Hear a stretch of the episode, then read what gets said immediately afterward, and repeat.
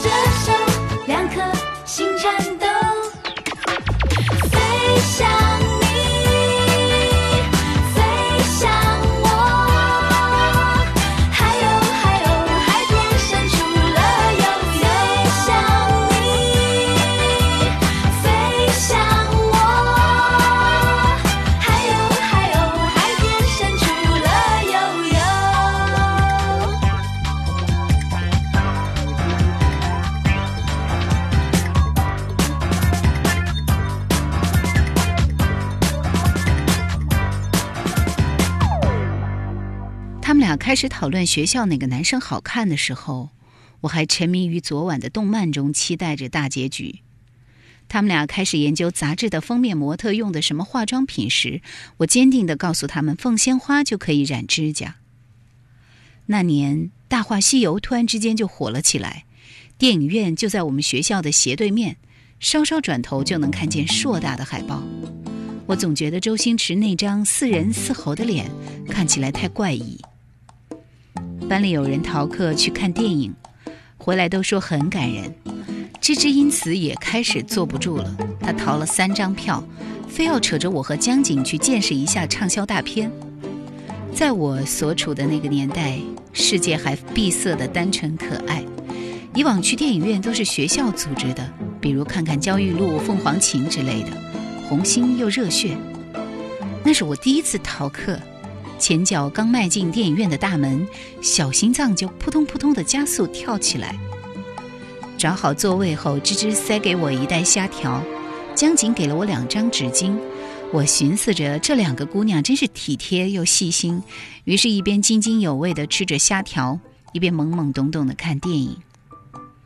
直到散场，灯亮了，我才后知后觉地发现，身边这俩姑娘怎么看起来那么难过呢？芝芝在用纸巾擤鼻涕，江景在用纸巾擦眼角。我则用纸巾使劲擦了擦被虾条糊得油乎乎的手指。鉴于他们难得这样情绪低落，我主动打破了沉默的局面。我安慰他们说：“虽然周星驰的扮相比六小龄童差多了，还有那些妖怪的化妆简简简直太烂了啊，但是朱茵是真的很好看哦。”芝芝和江景齐齐盯着我，有一瞬间，我觉得他们看我就像是在看妖怪。然后他们俩突然捧腹大笑起来，我才懒得想他们为什么要笑呢，只是觉得好朋友在一起真是开心。直到很多年以后，我遇到一个坎儿过不去，没完没了的哭。江景给我打电话说，我多么怀念那个时候的你，又傻又天真，无知又无畏。后来的我终于知道，那份青春期里的迟钝，是多么宝贵又短暂的礼物。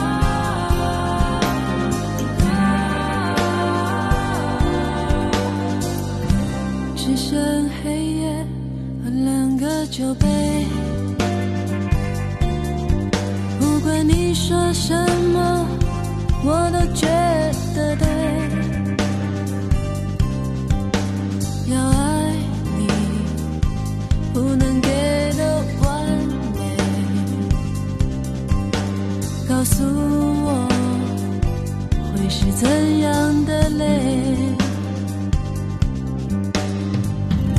说了再见忘了早归都怕错过了追也不回。我的手握着没有知觉抓不住。的时间，只是我。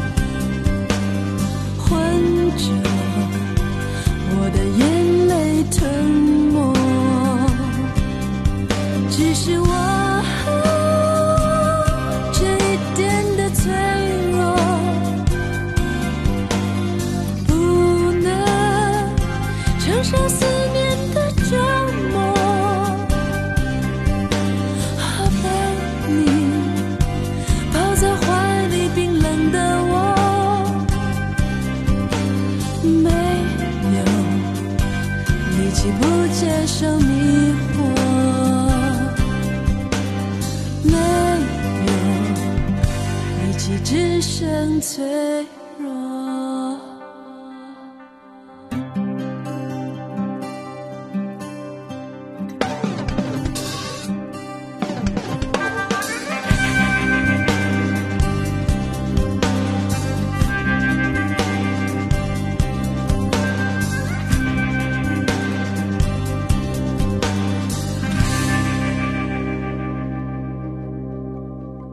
我们铁三角的组合终于在初二快过完的时候有了一点点改变，那是因为大会的出现。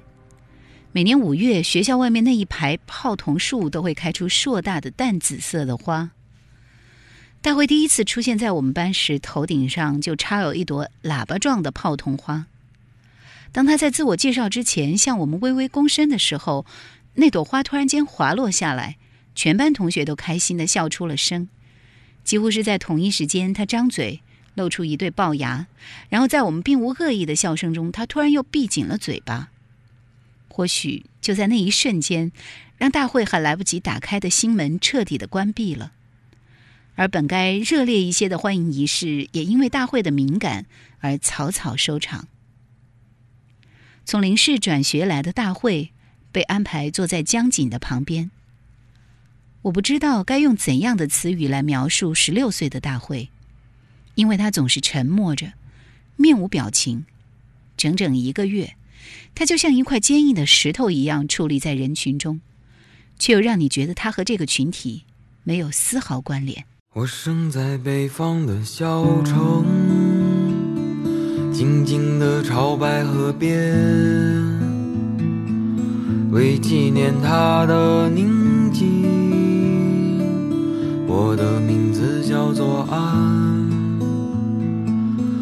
乍暖还寒的春天，燕子飞过田野，白雪悄然的笑容。我的名字叫做安，在我十八岁那一年。离开了他的视线，来到陌生的城市，我也许一去不返。在乍暖还寒的春天，燕子飞过田野，飞到陌生的城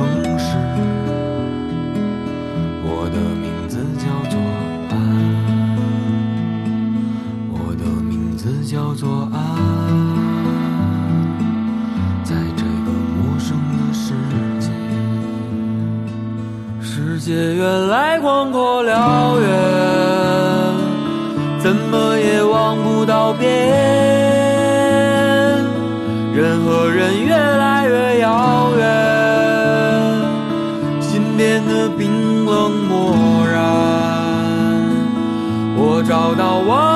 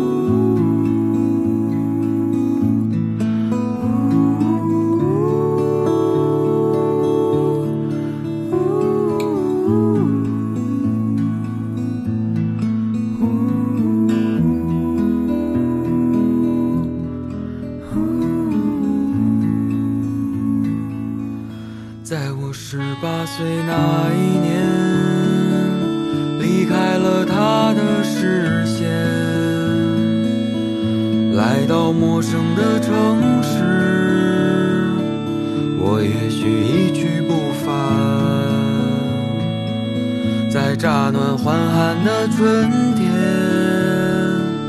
燕子飞过田野。飞到陌生的城市，我的名字叫做安，我的名字叫做安，在我思念的世界，世界原来广阔辽远，怎么也望不到边，人和人越来越遥远，心变得冰冷漠然。我找到我的爱人，我从此一去不返。我告诉他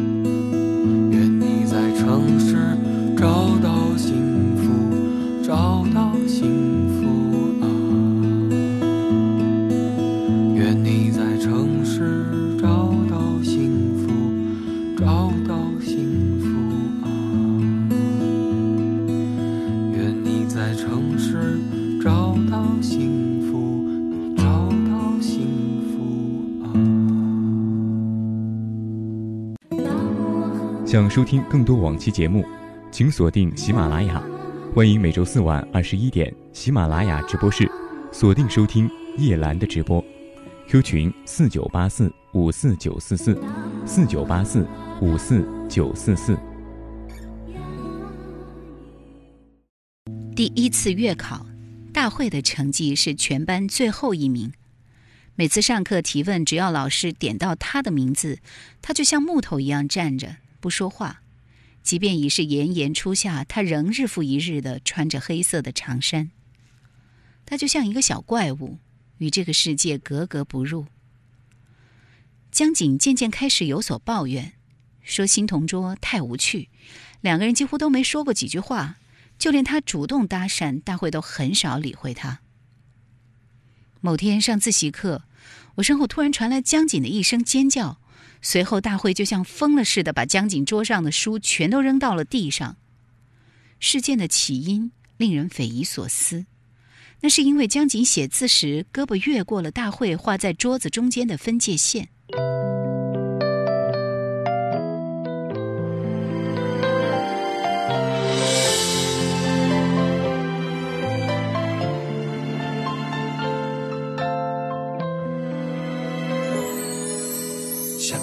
家，又想到了他，那时候简单稚气的脸颊，小雨遮完了枝桠，沾湿了他的发。时间如沙，多少的变化，在梦中时常还想起你啊，那是年少的情话，你是否记得啊？失去好久的天真。保留一丝的天分，回不去也知道不可能。年少的你是否也曾错过深爱你的人？年少的你是否也曾爱错不知道清晨？年少的我犯下的错，却也不敢去承认。还能回到年少保有童真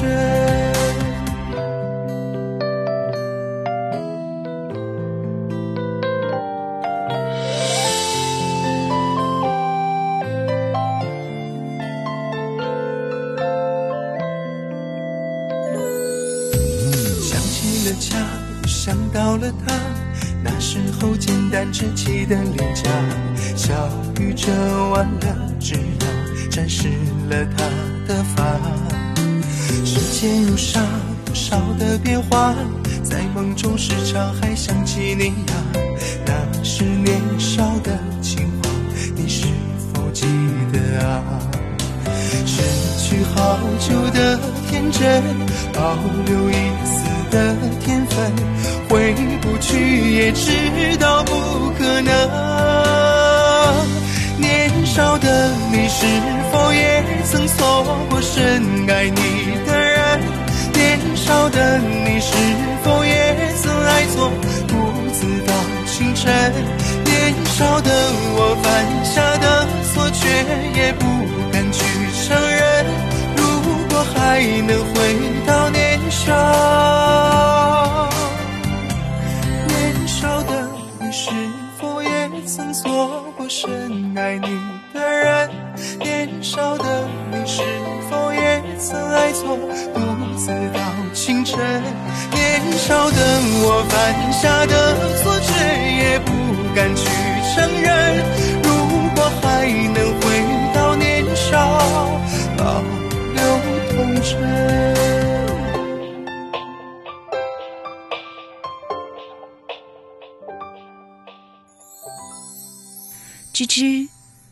是最爱打抱不平的，更何况受欺负的是自家闺蜜，所以回身端起我桌上的水杯就泼向了大会。外班同学形容我们班那天的盛况，用了各种恢宏的词汇。江景和老班提出了换座位的申请，但最终没被批准。倒是训导主任亲自过来安抚了江景一番，还鲜有和颜悦色的安慰他要和新同学搞好关系。我们私下猜测大会是有背景的人，于是他越发被孤立了，没有人愿意靠近他。